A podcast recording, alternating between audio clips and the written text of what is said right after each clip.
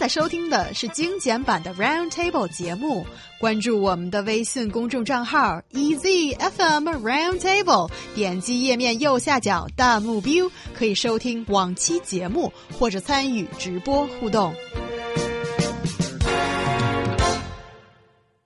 After waiting through the boarding line, you've got your carry-on stowed and your butt firmly planted in hmm. seat 27D. At this point, you're basically guaranteed to be on the flight, right? Well, not so fast. By now, we've all seen the video of a passenger being forcefully removed from a United Airlines overbooked flight from Chicago to Louisville, Kentucky. Apologies have been made and remade, but still, it's kind of difficult to unsee that video. Let's talk about the fallout from United's first class public relations nightmare. So let's go through what happened first. You guys must have checked out the video. Yeah, let's yeah, let's talk about kind of what happened, uh, what you're going to see in the video if you if you haven't seen it, and, and the situation that unfolded. The plane, due to depart from Chicago O'Hare International Airport to Louisville, Kentucky on April 9th, Sunday evening local time, saw overcapacity as four additional United Airline personnel needed to board the plane at the same time. The airline then sought volunteers to give their seats, uh, to give up their seats and move to a later flight, offering compensation for doing so. I believe the compensation got pretty high, in fact. As no passengers responded, staff decided to randomly pick four passengers to leave the plane. The man at the center of this controversy and that you're hearing about said he was a doctor and was returning home to see his patients and refused to get off. Afterwards, the flight crew called security officers who forcibly dragged the man out of the plane.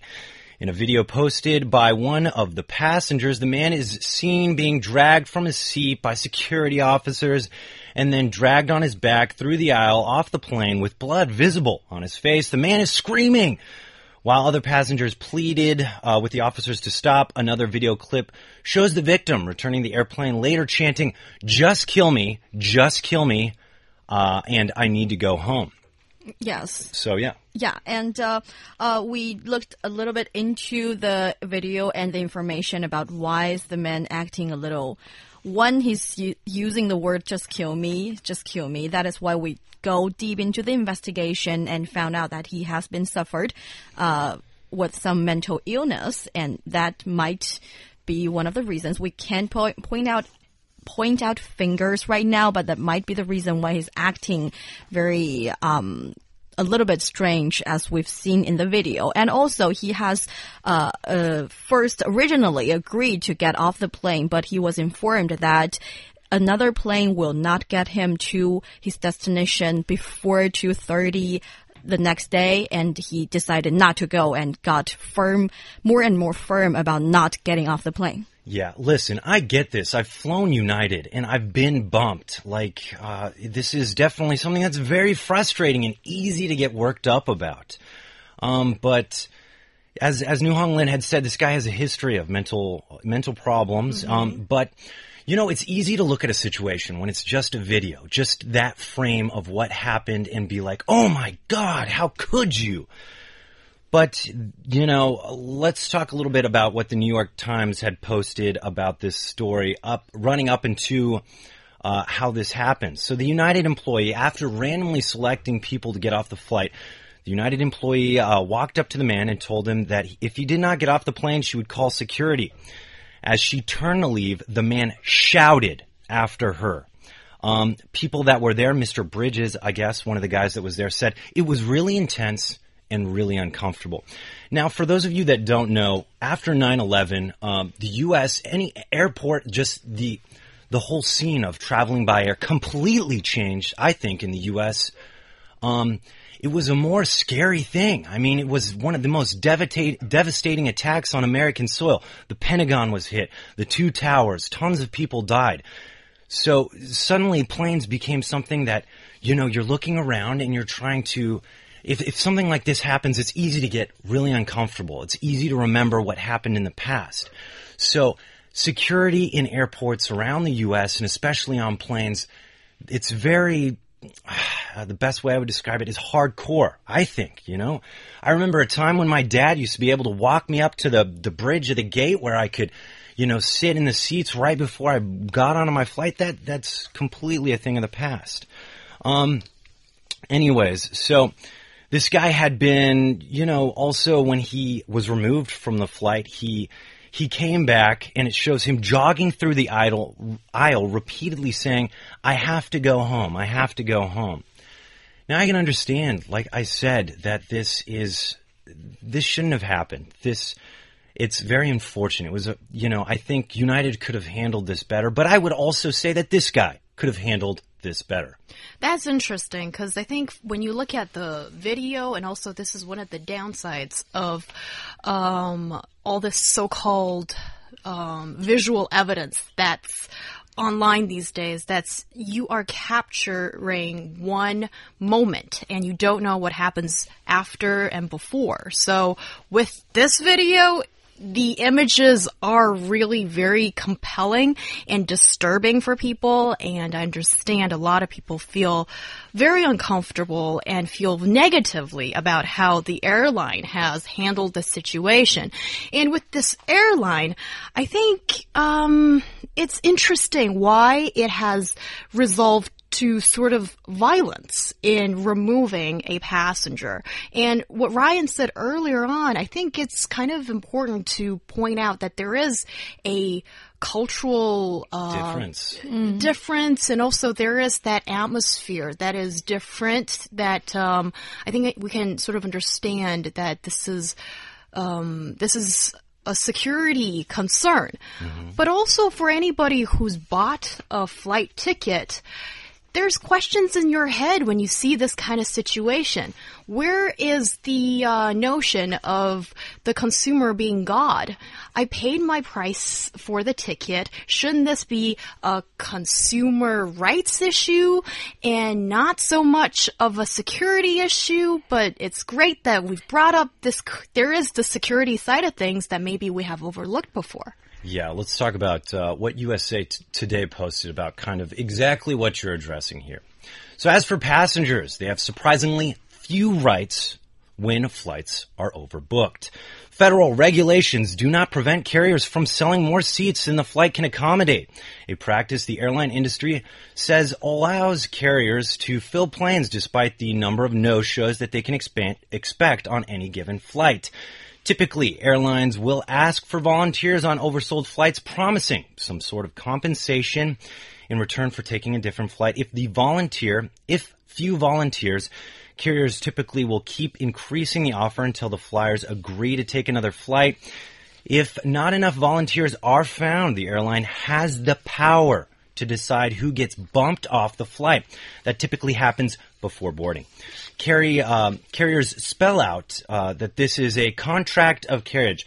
So anytime you buy a, uh, a ticket from these airlines, guys, you're signing a contract saying that you are okay with them being allowed to bump you, as I understand. Um, the Department of Transportation does have clear guidance about compensation due to flyers, I guess you know, it, it, the cap of compensation gets to like 400% percent of mm-hmm. what they're entitled to. Anyways, in the event that there are not enough volunteers, as was the case on Sunday's flight, um, what will happen often is United's contract says preference will be given to qualified individuals. These are people with disabilities, unaccompanied minors under the age of 18 and uh, minors between the age of 5 and, and 15.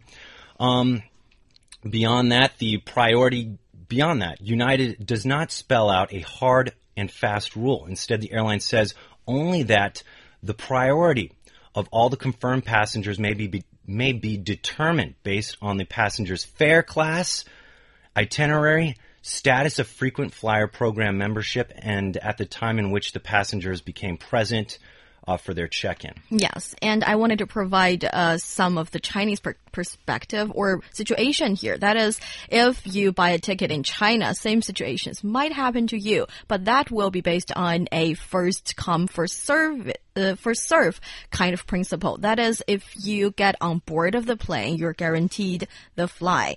But if you're late, they may tell you on the boarding pass, uh, boarding um, pass saying that um, in the boarding place they will tell you that you cannot get on board because there's no not enough seats up there and you will be uh, offered like 200 yuan cash to every passenger who voluntarily gives up the seat or like you if you you have no choice but to give up the seats. And then the passenger will get uh, all kinds of compensation. Like you can change to another different play, plane and you can also stay in a room with a rest with, with a wash uh, with a restroom in it. So basically this kind of situation will also happen in china. The difference here is that you will not get on the plane. Yeah. So, uh, you know, looking at this this issue. It's unpleasant, and people saw the video and they assume. They assume so many things, and uh, you know it's easy to fall into that hole of assuming. But the thing is, you got to find out more about what happened. You really got to understand what happened. People just saw maybe a guy getting dragged. They saw a bloody face, and I can understand that. But at the same time, he wasn't the only person that was bumped off the flight. There were three others who had left before him, as I understand. Uh, a couple uh, was one of them. They were the first in their mid 20s that were bumped off the flight. Um, so this, I guess, you know, protocol says that these people were randomly selected. Okay, we don't know any better. Uh, whether or not it was random selection or what happened. It was most likely probably random selection, and this was just his case. But regardless, you know, people saw this kind of struggle. But at the same time, you know, I would say, I think what ensued wasn't, wasn't necessarily the security officers, but maybe him also fighting back and this kind of tussle that ensued. Um, you know, I describe it like this. If I get pulled over by a police officer in the United States and he says, sir, can you get out of the car? I say, no. Um, he, he's not just going to sit there and wait me out. At some point, you know, yes, these uh, authorities will use uh, some kind of force to try to get you out of the car. This is, I guess, just how certain things work. Um, there is an investigation going on to making sure that these security officers were within their limits of authority and how they handled this situation. But at the same time, I think people just automatically assume, you know, oh, these security guards, they're awful, blah, blah, blah, you know, and maybe they are. But at the same time, too, what do you do if someone refuses uh, authority? They say, uh, "I'm not getting off this plane for whatever reason. Maybe it, maybe it's something else." Where what what can you do? What would be the solution that's better than this? That's interesting because I think uh, again, this we need to revisit that notion when you are on a plane what about my consumer rights? And also, is this one of the situations that I need to give up my rights that you need to be as, uh, you need to do as told? And as an average Chinese passenger myself, I don't really know until something like this that's caught media attention, mm -hmm. until it's got my attention and I realize, wow, this can go really, really bad. And apparently I'm not always God after buying the ticket.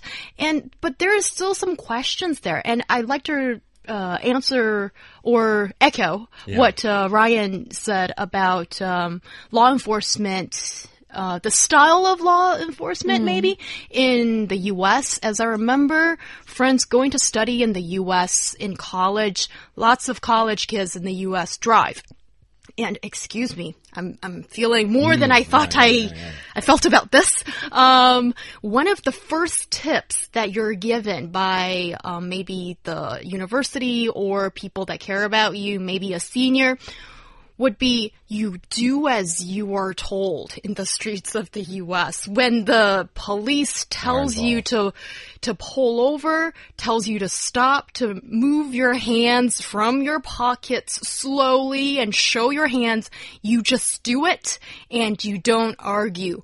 I think that um, there is a different atmosphere or maybe style of law enforcement according to different country settings as what we're used to here in China.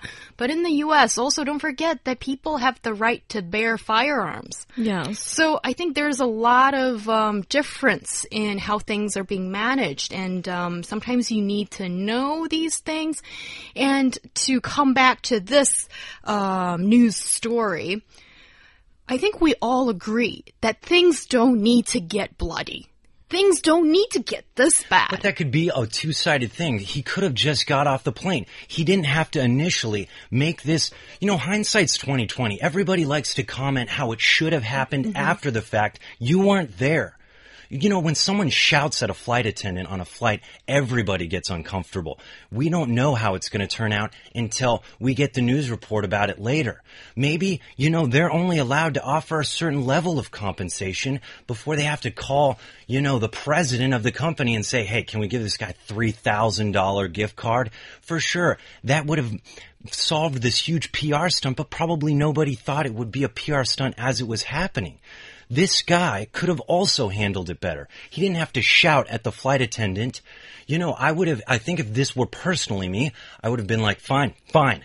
Gotten off the plane and maybe gotten a lawyer involved or, or taken this to some kind of court afterwards. yeah, that's going to cost you extra. It could have, but maybe you can change these kind of regulations that allow companies like United to oversell and bump you because the regulations are really what's allowing United to carry out business in this way as I understand it. Yes, and I I think we're thinking about this issue from different perspective. Like if we're putting us in the passenger's shoes, we can say that we don't like the situation, but if it were me, I will get off the plane because it's the right thing to do. And maybe someone has putting themselves into the for law enforcement situation, saying that I at some point I have to do something to try to make sure that this whole flight of passengers can fly and that is my job. I'm doing it.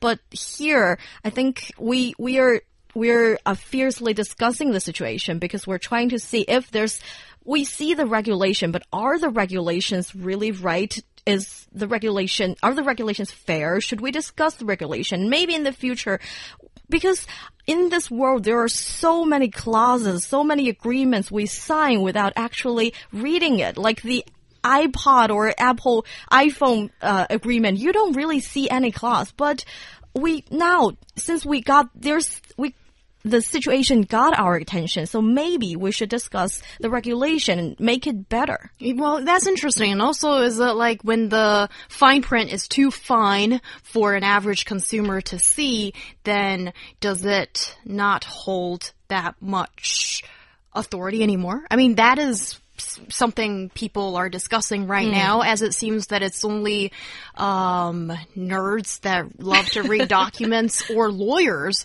know these detailed clauses with this. And as in av- most uh, passengers don't know that much. But that's one thing. Also, when you talk about the regulations, I think in the legal code or in regulations or in consumer user constructions, whatever you call it, there are loads of words. And in reality, there's so much that happen in between those words. When it comes to dealing with your customers, I mean, yes, you can be operating within the finite um, uh, area within the um, instruction, but there are ways to do it friendly to the consumer, which is good for your image. How to implement the regulation is up to the company or whatever individual case that we are discussing. So, as unfortunate as this has happened, I can understand maybe uh, both parties have done something that's not ideal. But I'd also like to see with a huge company like United Airlines, couldn't they have done better with dealing with their customers? I mean, absolutely, but I mean, this is something that's, uh, like I said, hindsight's 2020. Of course, nobody probably knew that this was going to turn into the stunt it did, and we all have constructive criticism for our own things. We all have regrets in life that I think we wish we could go back and change. That's life. I think, yes, if you want to change this now, change the regulations that allow these airlines to be this way, to allow them to bump people, to make sure that when your bum is in that seat, that's your seat and this kind of thing. But you know, there's a time and a place to voice your arguments, okay? Um, especially when something like this happens. And because of the culture, I think, of the United States post 9-11, in airports, you just do your thing and you listen to what some, and these weren't just security officers, as I understand, there was the police, uh, police officers that were involved. Um, So when this kind of situation escalates this far and it's on a plane that in a country that has a history where planes have devastated so many monumental parts of the country, you should understand. Maybe you should get off the plane. You should voice your concern uh, through other ways.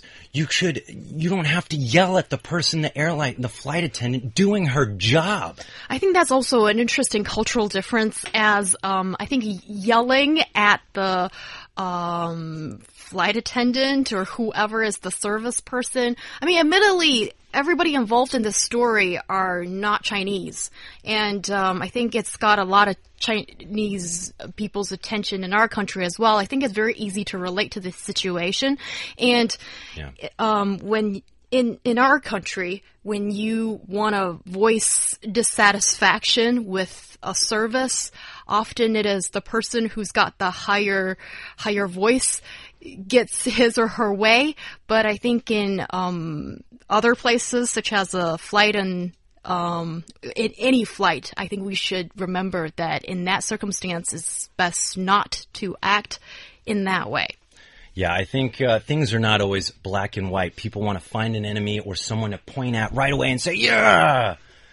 But I would challenge you to try to always look at both sides. Yes, that's very important. That's also one of the primary reasons why Roundtable exists. And in hindsight, like what Ryan you've said, I think it's easier and we're more comfortable to talk about how can we make things better if next time something like this happens. And I think we still need to realize that the airline did a terrible job in management. And this Definitely in PR and, and what happened afterwards, I totally agree. And, uh, well, we agree on one thing. That is good. um, I'll take what I can get. And also for this flight, apparently, um, they were bumping these passengers off so their own crew could get on the flight for people. So it's not necessarily an overbooking situation. It could also be very bad management of personnel. And it doesn't really put your passengers in a very positive seat.